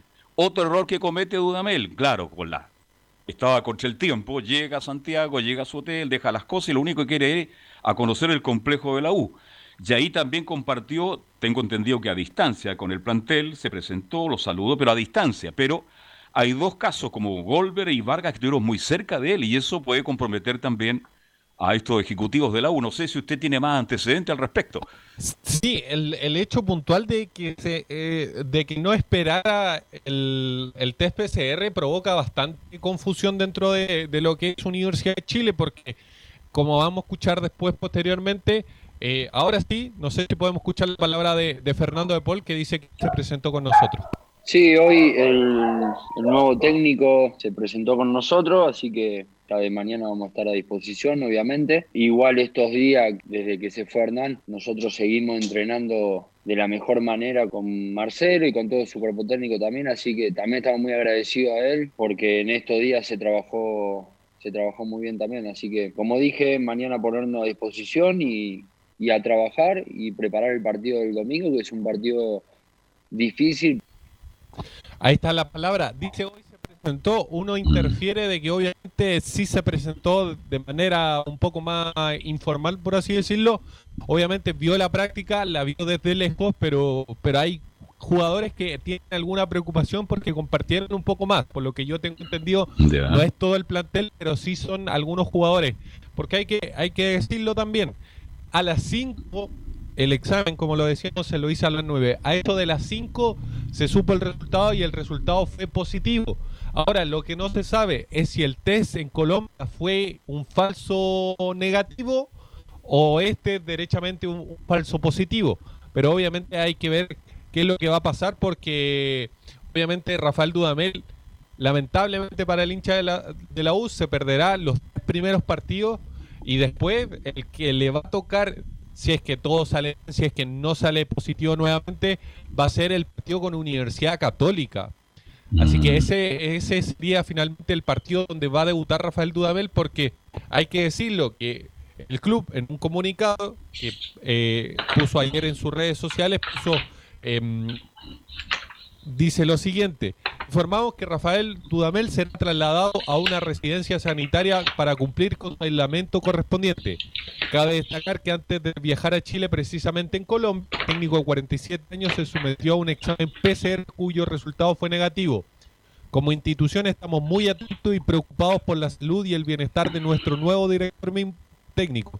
Al mismo tiempo seguiremos realizando los controles de COVID-19 permanentes a la vez de un minucioso seguimiento a los involucrados. Ni siquiera el club señala derechamente si son jugadores, si son parte de, del equipo de prensa que también estuvo esperando, si son eh, Rodrigo Golver o Sergio Vargas. O Sergio Vargas. Mm. Fueron los más cercanos, los que más cerca estuvieron y bueno. Es de esperar incluso, que incluso, mire, yo le pongo otro nombre sobre la, la mesa, Ricardo Lenis. Ah, ah, venía con él, incluso venía en el con él, venía desde Colombia con él y se fueron juntos, porque la U por lo general se van en una van cuando vienen a buscar a, los jugadores. Ricardo Lenis todavía yo le pondría también el ojo porque recordemos que, que el COVID-19 no es que, claro, uno se lo contagia, pero y tiene que hacerse el examen, pero los síntomas pueden aparecer un par de días después. Así que y son 14 días, ¿no? 14 días. pero hay eh, un tema acá, Enzo, Carlos, eh, Waldo, Camilo. Eh, a mí me llama la atención lo que pasó con, la Universidad de Chile. ¿Y por qué me preguntarán ustedes? Porque, por ejemplo, cuando llegó Quintero a Colo Colo, Quintero no saludó a nadie. Lo, primero que hace al llegar a Chile es hacerse el test PCR, más allá de si se lo hizo en Argentina o no, y acá más allá de si se lo hizo o no en Venezuela. Aquí hay errores y los errores parten primeramente de parte de la Universidad de Chile. Yo, si soy el encargado de, coordinación de la U, que aquí tiene nombre y apellido y muchos lo conocen, muy simpático el coordinador, lo primero que hago es, llega Dudamel a Chile con Lenis y me lo subo al furgón y punto. Ahí está el primer error, se rompe la burbuja, la misma burbuja que hace algunas semanas denunciaban que se rompió en el partido de Antofagasta. Llega el hombre, sale y se va a la van. No tiene que conversar con la prensa. Acá conversó con la prensa. Se sube a la van y tiene que ir inmediatamente a la clínica para que le hagan el PCR. Error. Va al CDA y conversa con los jugadores. Y entre medio saluda a la gente de prensa, a más gente, a más gente administrativa. Entonces las cosas se hicieron mal desde el principio, Carlos, porque esa no es la forma. Cuando no, no, una persona de extranjero para tratar a la persona para saber si tiene o no coronavirus. Estamos en tiempos complicados y la U cometió demasiados errores ayer con la llegada de Dudamel. Estamos absolutamente de acuerdo, por eso yo lo destacaba, que cometió errores fundamentales y ahí están las consecuencias. Ahí faltó más rigurosidad porque esta situación. Sí, te escucho, Camilo. De, hecho, si uno se fija cuando vienen los jugadores de la selección o, lo mismo, o el mismo ejemplo de Quinteros que ponía mm, Leo, hablan, no hablan en el aeropuerto, son trasladados inmediatamente y dialogan después, suben una declaración en un video que, graban las redes sociales y después ya con los días ahí dan una conferencia, una, conferencia de prensa. Entonces, así como están las cosas, más allá que se aclaren en las próximas horas, este el técnico que va a enfrentar a Wander no va a ser Dumadel, va a tener que ser el, ñatito Jara Waldoma. No está Waldo Carlos, se, tuvo que se retiró retirar. Sí. Bien, un saludo. bueno, pero le pregunto a usted, ¿se hay el ñatito Jara? Sí, El, que quería, el que quería dirigir va a terminar dirigiendo. Claro. Oiga, que mal, mal la U, mal, lo dije al comienzo, mal en ese aspecto. Este, bueno, la ansiedad también de Dudamel, de entrenar, de conocer todo. A veces cuando uno está muy precipitado comete errores, mi estimado Enzo Muñoz.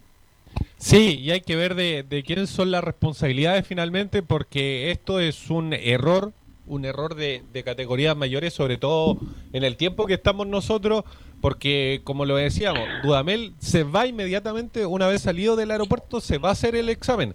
El problema no es que se haga el examen, el problema es que debería haber esperado que su resultado fuera negativo para ir al Centro Deportivo Azul. Lo que hace Dudamel es irse al, al hospital a hacerse el examen y posteriormente irse, en vez de esperar, irse al Centro Deportivo Azul a conocer las instalaciones, a hablar con algunos jugadores. Entonces ahí es donde se rompen todos los protocolos sanitarios que obviamente la autoridad sanitaria de nuestro país tendrá que, hacer algo. Lo más probable es que, que, haya una multa de alguna u otra forma con, con este caso de Dudamel. Bien, Dejamos la U porque estamos contra el tiempo, Leonardo, y nos metemos de inmediato con, otro informe. Pues. Sí, ¿Mm? pues. Con Colo Colo que... Colo Colo, sí señor. Cantemos todos Darica Magañane. Claro, con la Gatti.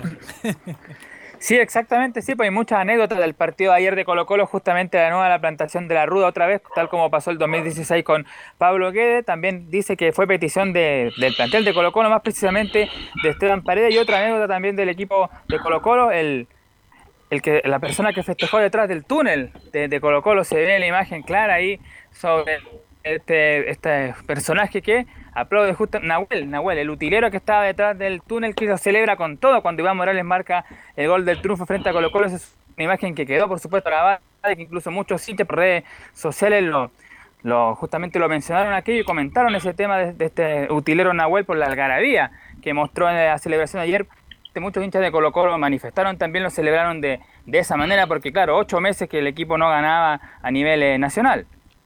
No, me parece bien, pues es un momento de tensión para el directorio, para jugadores, para hinchas, para el cuerpo técnico.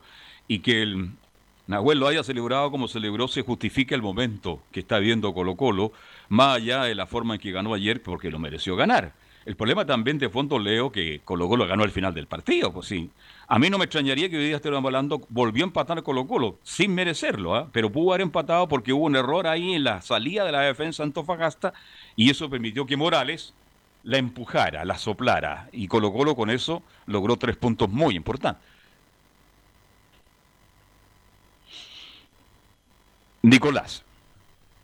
Pero esa es la primera anécdota. Y la otra, bueno, la llegada y el debut finalmente de Maximiliano Falcón, que fue eh, por todos, fue celebrado justamente hinchas y reporteros, incluso ahí también la gente del canal de fútbol que lo eligió como la figura, aunque claro, quizás la figura debe haber sido González por toda la... Lejos, pero Ignacio González la figura del partido, pero lejos, lejos, lejos. Pero bueno, usted sabe que yo no estoy de acuerdo cuando empiezan a votar los televidentes, porque ellos votan más por la camiseta, no por lo, lo que está rindiendo cada jugador en el campo de juego, pero Ignacio González fue la figura del partido ayer evitó por lo menos cuatro goles y quedó corto, ¿ah? cuatro goles cantado de Colo Colo. Pero la figura en el equipo de Colo Colo, claro, fue sin duda el defensor uruguayo, el Peluca, que además, claro, recibió dos golpes, un codazo ahí de Carlos Muñoz, que incluso la, la ceja le sangraba bastante. Y también otro tema que Maximiliano Falcón, claro, debutó en Colo Colo, ganaron y además va a ser padre el defensor eh, uruguayo de Colo Colo, así que era todo felicidad para el defensor uruguayo. De hecho, hay una estadística que dice que durante el partido dejó cuatro despejes, seis intercepciones y una entrada en su debut con la camiseta de Colo Colo. Además, dice que 10, 12 pases dio durante el partido y acertó 10. Así que por lo tanto también Falcón, por supuesto, lo hizo de buena manera. Y solamente por honor al tipo de escuchar una del defensor uruguayo Maximiliano Falcón, la que dice se formó una energía muy linda en la semana. Ya se había formado una energía muy linda durante la semana, entrenamos bien, hicimos lo que entrenamos y por suerte ganamos. No, yo creo que todo el equipo corrió por el error del compañero también y bueno, él me pidió que juegue tranquilo, como este, jugaba en Uruguay obviamente, él me eligió por eso y bueno, me dieron toda la confianza también los compañeros y gracias a Dios salió todo bien. Ahí está entonces las declaraciones de Maximiliano Falcón que debutó ayer justamente reemplazando a Julio Barros. Y dos cosas para hacerla de Colo Colo. La primera que bueno, el club eh, Colo Colo, blanco y negro, o Colo Colo digamos la página, a través de Twitter, claro, ya hizo oficial el acuerdo entre Aníbal Mosse y los jugadores con Mainocol también dice lo siguiente, todos juntos concentrados en los siguientes desafíos. Nuestro presidente Aníbal Mosa ya selló el acuerdo con Colo Colo, así que ahí también está esa parte lista. Y lo otro en cuanto a los refuerzos, claro, la llegada de Ignacio Jara, que ayer se daba como un hecho, ahora está algo complicado porque Cobreloa le da plazo a Colo Colo, dice el equipo Albo, hasta el viernes tiene plazo para mejorar la oferta. Incluso por ahora, como decíamos en titulares, se metió además de Antofagasta O'Higgins de Rancagua. Incluso algunos más allá dicen que la, incluso la de O'Higgins mejora la oferta de Colo Colo, aunque el deseo del jugador de Ignacio Jara es jugar en Colo Colo, pero, lo económico es lo que está topando. Eh, la gente la gente de Cobreloa lo dijo desde el principio, dijo, la persona que más ponga plata es la que se lo lleva. O sea, eh, no, no fueron sin, eh, sin rodeo. Ahora, el tema pasa muchas veces en que a veces el equipo que coloca más plata no es el que el jugador quiere, porque de hecho le preguntaron al presidente de Cobreloa en su momento, a ver, eh, ¿está de acuerdo el jugador por el club al cual el equipo lo quiere mandar? Y él decía, nosotros no hemos conversado con el jugador porque el representante no nos toma en cuenta, o sea, finalmente aquí, aquí está negociando el club, no está negociando el jugador, o sea, por más que llegue al equipo que sea, Colo Colo, al que usted quiera, va a ser porque el club quiere y no porque el jugador quiere. Y eso también hay que tener cuidado porque los jugadores también se funden, Carlos. Son personas, no son objetos. ¿ah? Claro, porque de repente la, decisión es como, vamos a tomar una cosa y la vamos a llevar a otro lugar. Pero alguien le pregunta al jugador, ¿usted quiere estar ahí? ¿Se siente bien? Recuerde que a Colo Colo ya le pasó con este jugador, el ¿cómo le decían? El, arenito, el... ¿Cómo se llama este? Gaete. Gaete, el que está en Cobresal. el rubio. Claro, que, que, en un momento sí, después en un momento no. y entonces yo creo que hay que tener cuidado con eso. ¿ah? Yo creo que también hay que preguntar al jugador dónde finalmente quiere recalar. Más allá de las lucas, es importante preguntarle a la persona, no al objeto. Este es una persona, por lo tanto, habría que preguntarle a Jara dónde quiere jugar. En fin, así se mueve el fútbol en estos tiempos, mi estimado. Algo más de Colo Colo, Nicolás Ignacio Gatica López. Eso eran las novedades pues, del equipo Algo, como decían ahí, hasta el día de viernes podría saberse si Ignacio Jara llega a Colo Colo o no. Perfecto, muchas gracias. Vamos con Católica. Felipe Holguín, en un rato más juega Católica en Curicó con el equipo de Jarita, el Curicuri. Así es, eh, Carlos Alberto.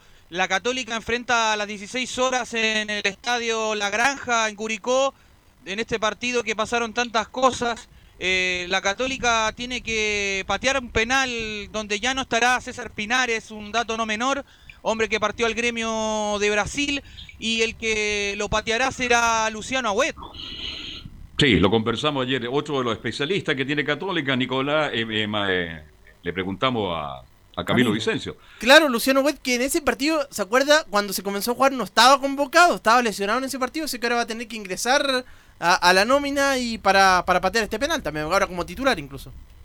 Que es bien importante, Está ganando Curicó 2 a 0 y hay penal se va a colocar a Güey frente a la pelota, atención, gana y está el Fabicero de ahí para impedir ese gol por Leonardo. Sí, pues ahí va a estar eh, Rodrigo Jara para contarnos cómo va a terminar esa historia, porque puede ser que la Católica termine dando vuelta al partido, un Curicó que se aprovechó de las falencias de la Católica, que estaba bastante agotado, que se veía complicado por la seguida de partidos sudamericana, selección y torneo local, y, viene este partido, fue sumamente extraño Camilo, por, por, por cómo se dio, por eh, lo tempranero además y la instancia de los penales, porque fueron goles de penal. Entonces fue todo muy raro lo que estaba pasando esa tarde-noche allá en, Curicó. extraño y fue, fue en, en, unos partidos que la Católica tuvo una baja. El fin de semana anterior había empatado con la Universidad de Concepción y fue cuando Holland realizó los experimentos. Retrocedió a Diego Valencia, lo puso en la, como, como volante, mm, como prácticamente como mediocampista y siendo que no era su posición, ahí tuvo, tuvo varios y después, bueno, ya en el segundo tiempo eh, entró con los titulares y lo que se alcanzó a jugar esos cuatro minutos ya se notaba otra, otra disposición de la Católica. Claro, como bien dice Leo, lo puede dar vuelta Católica va con su equipo estelar, ¿no es cierto? Que a largos 40 minutos de partido, como también Curicó puede ratificar lo, lo bien que jugó ese día con, con la Católica, mi estimado Felipe. Así es, y, lo otro también bastante importante, mucho se ha hablado de, la continuidad de Ariel Holland, donde también hablan de la cláusula que tiene el estratega argentino con la UC y además que han, han, han, venido equipos brasileños a buscarlo. Si bien él tiene dos años de contrato con la Universidad Católica, eh, se podría extender este vínculo con el cuadro cruzado. Vamos a escuchar lo que dice el presidente de Cruzado, Juan Tagle, donde habla, le hemos manifestado nuestra intención de que él pueda permanecer. Eh, respecto a Ariel, sí, efectivamente nosotros hemos iniciado una conversación eh, le hemos manifestado nuestro, nuestra intención de, de, que él, digamos, pudiera permanecer, más allá que el contrato de él es por, por, por, dos años, pero, pero, pero, pero tiene esa cláusula recíproca, hemos tenido una conversación con él, pero todavía falta mucho, eh, y es, es, obvio que tanto él eh, como el club también estén hablando cómo esto evoluciona. Esas eran las palabras de, del presidente de Cruzados, quien se refería a la continuidad de Ariel Holland. Claro que sí. se... Sí, cuéntame. Sí, lo que hace que justo iniciaron las conversaciones cuando los, los equipos brasileños empezaron a quedar sin, sin técnico como Flamengo y ya estaban mm. interesados. Sí, Exactamente. Sí, Cuando que... llegaron compradores, vamos a comprar a Holland a la Católica, dije, ahí se preocuparon los dirigentes de la Católica. Bueno, eh, es por lo que allí... le decía ayer, pues Carlos, sí. porque imagínese, por ejemplo, el viernes le va mal a, a Reinaldo Rueda eh, sí. y la otra semana van a empezar a buscar técnico de nuevo y Holland ya había aparecido en algún momento como candidato sí. para tomar la banca en la roja. Sería lo ideal. Sería, mire, con Holland yo creo que Chile podría alcanzar, porque yo tengo mis dudas si Chile clasifica al próximo mundial pero, como pero está jugando. al mismo tiempo me, me, entra la duda a mí y yo creo que es un tema para preguntarle en algún momento al Tati, ahí tarea para, para Felipe. Eh, ¿Por qué los técnicos de la Católica solamente duran un año? Claro. Han sido muy sí. buenos, excelentes técnicos de, desde Beñat San José en adelante, pero ¿qué pasa con los técnicos que, que, duran solamente un año? O sea, es el temor de que al, próximo año la Católica avanza a Copa Libertadores o Americana y tienen miedo de que no rindan. ¿Qué pasa? O, obviamente también eh, es porque se muestran y se van para otro lado, pero, pero algo pasa con los técnicos que no los logran retener en la Católica para que duren un año y medio dos años, Carlos. Es buena pregunta para el Tati, ojalá se la podamos hacer porque de verdad este el, el tipo de contrato que hace claro, contrato por dos años, pero si Ah, pero no, hay que hacer un contrato, usted me cumple el contrato, ¿no es cierto?, por dos años, y ahí recién conversamos. Así que es de esperar, pero da la sensación, lo decía muy bien Vero, tú ayer, no sé, Leo, eh, los equipos grandes de Brasil ya están todos con técnico, así que puede estar sí. tranquila la gente de Católica. ¿eh? Carlos, lo que pasa es que, eh, claro, es verdad, uno lo ve ahora, claro, está logrando éxitos, pero si, si llegara, imagínese, a, a, no cumplir una buena campaña un entrenador, le va mal y, y por eso al, a final de año tiene la posibilidad de, de no continuar, pero claro, ahora está, son técnicos que han tenido buenos rendimientos. Son los tiempos, Camilo. Ahora, yo, yo, le hago otra pregunta, sí, Camilo, Carlos, pero ¿qué pasa? Por, ¿Qué hubiera pasado, por ejemplo, si la Católica queda eliminada de la Copa Libertadores y, y, y no avanzaba a la Sudamericana? Porque en estos momentos hablamos de, bueno, además en el torneo local ha sido una tromba la Católica, salvo sí. ese partido quizás con la U de Conce, donde se vio bastante complicado, pero en, en, general ha sido una tromba la Católica, funciona muy bien desde el retorno del fútbol, pero si la Católica hubiera quedado eliminada de, de, del torneo internacional, quizás a lo mejor bajaban un poco los bonos de de Holland o, o, o, se mantiene igual, usted dice Carlos, con los resultados positivos que tenía en el torneo local? Es que está jugando también la Católica que yo creo que eso lo habría mantenido igual, porque tener un técnico como, como Holland, eh, y ahí alguno va, dice, pero ¿por qué no nos dimos cuenta antes? No solo equipos chilenos, sino equipos extranjeros. Bueno, pero, había pero un mira, técnico... a, a Ariel Holland eh, lo ofrecieron en algún momento a la Universidad de Chile, por ejemplo. Ahí tiene un ejemplo. Pero eh, Ariel Holland fue inteligente porque se dio cuenta del condoro que estaba viviendo el equipo azul y por eso no quiso ir. En ¿Ves? cambio, cuando, cuando, va el Tati y compañía y conversan con él y lo llevan a la Católica y le muestran una institución ordenada, sí. que no tiene mayores problemas, que tiene los sueldos al día, Ariel Holland decidió inmediatamente porque vio que la Católica venía de un, de una seguida de éxito. En cambio, al rival no. Entonces, Así es. ahí se dan cuenta de- de- de- del trabajo que podía hacer y el mismo Ariel Holland dijo, bueno, con lo que tiene Católica yo puedo hacer algo interesante y lo hizo. O sea, de hecho, sin ir más lejos, y aquí es un tema interesante, Carlos, por ejemplo, estos últimos partidos ha aparecido nuevamente la figura de Bonanote, que, Sí. que está como en los tumbos, aparece y Sí. desaparece. Estaba más cortado, Bonanote, nos lo pedíamos nosotros permanentemente porque es un tremendo pedazo de jugador y Oría es figura. Es que Católica en las peores crisis, Camilo, en las peores crisis, la Católica siempre está ordenada, fíjese. Mire lo que digo. Siempre tiene una salida Católica. Hay una administración, si Católica no es de ahora, es de toda la vida, un equipo muy bien administrado, muy ordenado, y además le están acompañando los resultados, entonces está todo dado. Esperemos que Holland, si algún día piensa cambiar de aire, cambie para beneficio de todos los chilenos que nos gusta el fútbol de Holland. Ojalá algún día podría llegar a la selección nacional. Don Felipe, ¿algo más? Así para ya cerrar el informe, eh, tengo la formación de cómo pararía la Católica eh, el día de hoy ante Curicó.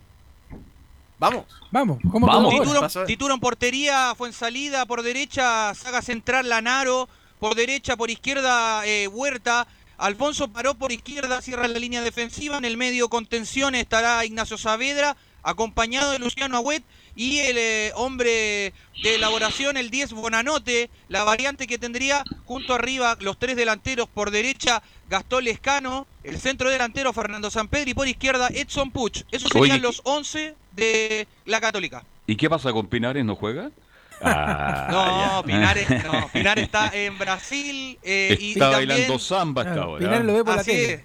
es. Y lo otro, y lo otro ya para ir cerrando rápidamente, Raimundo Rebolledo es la baja que tiene la Católica porque tiene un edema muscular en el esquitibial. El Perfecto. Catuto se pierde, se pierde el próximo compromiso entonces. Oye, el Catuto entró como. eh, eh, El Vale Católica, donde lo Pucha. pone, está rindiendo, así que está. Gran campaña del Catuto Rebolledo. Bien, antes, antes de cerrar, eh, antes de cerrar, Carlos, eh, Felipe quiere mandar un saludo tremendo y que es importante escucharlo también Adelante, a través por de los favor, micrófonos del adelante. Estadio Portales, pues, don Felipe. Así es, quiero mandarle un saludo especial a mi padre en este día de hoy, José Antonio Holguín, quien cumple 57 años y, y nada más que desearle lo mejor y, y gracias por ser mi padre. Don José Antonio Holguín, muy, muy joven, ¿ah? 59 años. Oye, gracias a don José Antonio por la paciencia que le tiene a su hijo. ¿ah? Sí, don José, que lo pase Hay que muy bien, decirlo, que ¿ah? cumpla muchos años más junto a su distinguida esposa y a su encantador hijo. Un abrazo Claro. a la distancia para don José Antonio Holguín. Claro. Bien. Muchas De- gracias. y- Un abrazo, también. ¿De qué equipo es su papá? De la U, fanático. Hasta para eso es inteligente su padre. Ah. Va- vamos con la selección, Laurencio. Hola, ¿qué tal, don Carlos Alberto? Eh, las buenas tardes para usted y para todos quienes nos escuchan en Estadio en Portales. Primero que todo, lógica- lógicamente, sumarme a las condolencias por la partida de, de Sergio Navarro. Antes de tomarme una pequeña licencia, ¿De lógicamente, el, eh, eh, de, de don Carlitos Campos. De don Oye, si, Carlitos si Campos. está escuchando Sergio Navarro, me va a llamar la tarde y me va a tirar la oreja a No, mí. no. Él está Sí, en Maipú, está eh, muy bien, Sergio Navarro. ¿Mm? Lógicamente es, un día muy especial para todos, por eso es que el, lapso. Pero lógicamente por la partida de Carlos Campos, quien pudimos entrevistar eh, gracias a Claudio Bustamante el 8 de enero del 2017 en el programa Viejos Cracks de Radio Sport. Fue la última vez que vimos en vida a, mm, a don Carlos Tanque Campo y por supuesto eh, le agradecemos su humildad, su disponibilidad para poder dar esa entrevista. Como bien lo decía Leo Mora eh, eh, al inicio, siempre muy atento con todos los medios y, con todos quienes, qui- quienes quisiéramos entrevistarlo. Y yo una cosa muy cortita, antes de ir derechamente con la roja, marcarles dos cosas. Primero que todo, como bien, lo decía Leo, estuvo don, don Carlos Campos, que paz descanse, en ese partido histórico del triunfo Chile 1 Yugoslavia 0 por el Mundial de ese sentido, y además fue, fue parte del, del plantel que jugó el Mundial de Inglaterra 66 y además eh, eh, jugó 11 partidos y disputó y, marcó dos goles con la selección chilena. Y lógicamente eh, eh, la ANFP dispuso un minuto de silencio para todos los partidos oficiales de esta semana y además pidió oficialmente a la FIFA y a la eh, poder tener el minuto de silencio para el partido ante Perú del, del día viernes, así que obviamente nos sumamos al homenaje póstuma a don Carlos, el tanque campo, el máximo goleador en la historia de la Universidad de Chile y el tercer lugar en el Mundial de ese sentido. Bien. Entremos en detalle. ¿Quién más tiene la selección? Llegó Arturo, está Bravo, está Alexis, están todos. ¿Cuándo llega Pulgar?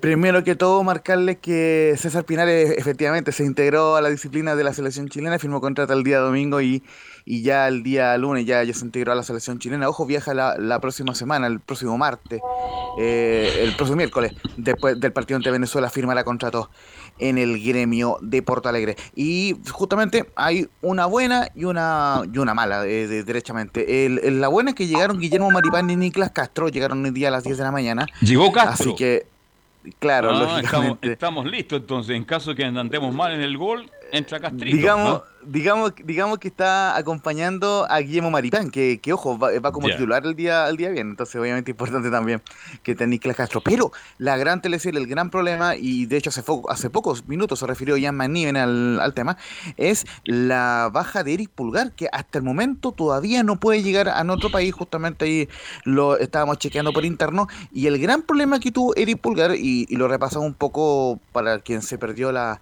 la edición de, de ayer de Estadio Portales, es que él tenía que hacer la siguiente conexión: Florencia, Roma. Londres, Sao Paulo y Santiago. Y el, y el problema que tuvo Eric Polar, porque eh, no llegó hoy al mediodía, es que se atrasó el vuelo en Londres y por ende no, eh, no pudo viajar a tiempo a Sao Paulo y por ende perdió la conexión en Sao Paulo. Eh, y en este momento están en el aeropuerto de Guarulhos esperando, Guarulhos. lógicamente. Sí, ahí est- estuvimos en el Mundial de Brasil ¿Cuántas 2014. veces estuvimos ahí. Bien. Ojalá que llegue, pues si llega de aquí a Sí. la noche, a la tarde, puede entrenar mañana. Y- Claro, lo, lo que está confirmado don Carlos Alberto es que o, em, no va a entrenar el día de hoy, que es la primera práctica formal de la selección chilena, eh, digamos con todos los jugadores, con los 24 jugadores, pero eh, él, él debería estar llegando el día pasado a las 23 horas. Esto por, por la información que acaba de, de confirmar Yaman Niven en, en, digamos, en el CF. Y lo más importante de, de esto es que eh, ya integrado a la selección, él estaría eh, con la única práctica el día de mañana. Hoy el, entrenamiento será a las 20 horas justamente para eh, analogarlo a la misma hora que se va a jugar el partido en el Estadio Nacional. Y el gran problema que tiene Gris, porque en todo caso no se soluciona ah, con la llegada a nuestro país, porque la Fiorentina denunciaría a Iris Polgar ante la, autoridad, ante la autoridad sanitaria italiana por romper la burbuja al viajar a Chile para jugar por la roja. Recordemos que varios seleccionados, entre ellos el argentino Lucas Martínez Cuarta y el, uruguayo Martín Cáceres, además, por supuesto, de, de Eric Pulgar, eh, viajaron sin autorización oficial de la, de la Fiorentina. ¿Y por qué? Porque, eh, digamos, la, en, en la región de Toscana, la autoridad local eh, prohibió eh, la salida de, eh, de, de personas hacia el extranjero y en este caso no se cumplió esa situación, así que lo más probable es que el chileno tenga que pagar una multa como mínimo por esta situación. Pero lo respalda la FIFA, ¿ah? la FIFA respalda a los jugadores. Así que en ese aspecto a lo mejor no va a tener problemas con la Fiore, pero más allá de eso no creo que tenga mayores problemas, muchachos. El problema, de hecho, Claro, eso- eh, Lo que pasa es que hay un- eh, ahí está el tema, como lo decíamos ayer, simplemente del cuidado de, de, de lo, de, de Ital- de Italia, sobre todo, con el tema del coronavirus. Sí. Pero- Tremendo pero- lo que está pasando en claro, Italia. ¿eh? pero Yo le, yo le diría ¿Leo? de vuelta solamente que acá en Chile, por lo menos, eh, y en Sudamérica, somos mucho más quisquillosos que los europeos con el tema del coronavirus, Laurencio. Sí. Sí, mira, eh, te voy a leer muy brevemente una declaración que dijo el director deportivo de la, Fi- de la Fiorentina, Da- Daniele Pradé, quien dice que hay, eh, comillas, hay disposiciones contradictorias sobre esto. La ASL, eh, o, la autoridad sanitaria local en Toscana, dice una cosa y la FIFA dice otra. Por un lado, la ACL blo- bloquea a los jugadores y por otro lado, la FIFA dice que los jugadores pueden estar disponibles para las selecciones nacionales. Pero por lo que hemos eh, averiguado, solamente te- tendría que pagar una multa. Eric Pulgar por, eh, por salir, pero ya eh, está eh, sumando nu- nuevos problemas por este por esta eh, si- situación. Y recordemos que en cada región se manejan códigos distintos en cuanto al tema eh, sanitario, a diferencia de, de lo que hay en Chile, donde todas las regiones se rigen bajo el Ministerio eh, de Salud. Bueno, lo importante es que llegue y digamos pulgar arriba y no pulgar abajo, ¿no le parece? Es verdad. Es verdad, justamente. Eh, no sé si que por tiempo tenemos eh, la posibilidad de escuchar una declaración de... Escuchemos. En este, sí, en este caso de eh, Claudio Baeza, quien dice que todos los partidos son de importancia y estamos convencidos que podemos sacar los seis puntos. Yo creo que todos los partidos son, de suma importancia. Eh, obviamente el- las fechas anteriores eh, tuvimos poca fortuna en los últimos minutos, pero sabemos y estamos convencidos de que, de que podemos sacar, sacar los seis puntos en, en esta, en esta fecha doble, así que como te digo, estamos con la convicción a tope para, para poder obtener esos, esos resultados que son importantes para para lo que para el objetivo que, quiere todo el grupo, que es clasificar al mundial. Esa fue la palabra de Claudio Baeza y recordarles por último muchachos que el día de mañana a las una de la, de la tarde está pactada la conferencia de, de prensa de Reinaldo Rueda, el técnico del, del cuadro de la selección chilena. Y una muy cortita eh, de Palestino también. Todavía estamos a, la espera de la confirmación oficial del Coto. José Luis Sierra como nuevo entrenador de Palestino, pero eh, él debería dirigir su primer entrenamiento hoy a las 5 de la, de la tarde y acompañado de Eduardo Salgado y de Pedro Reyes, entre otros que van a integrar Y el profesor Canesa. ¿ah? Tal cual. Además también, justo. Oye, entonces no viene Cavaliere a Palestino, Camilo Vicencio. Se le esperaba el retorno allá a la cisterna. Bien, nos vamos, muchachos, y nos juntamos mañana. Sí, pues. A las, a las tres y media estamos al aire por Portales Digital para la reanudación del partido entre Curicó y la Católica, Carlos. Relata. Relata Rodrigo Jara. Comenta. Ahí están los profes ya, pues listos para el, comentario de la tarde, pues el profesor Vicencio y compañía. Perfecto, que estén muy bien, que lo pasen bien, gracias, buenas tardes, gracias también a Guarí González Hidalgo. Mañana a la una y media seguimos haciendo Estadio en Portal. Chao, gracias, hasta mañana. Fueron 90 minutos con toda la información deportiva. Vivimos el deporte con la pasión de los que saben. Estadio en Portales fue una presentación de Almada Comercial y Compañía Limitada. Expertos en termolaminados decorativos de alta presión.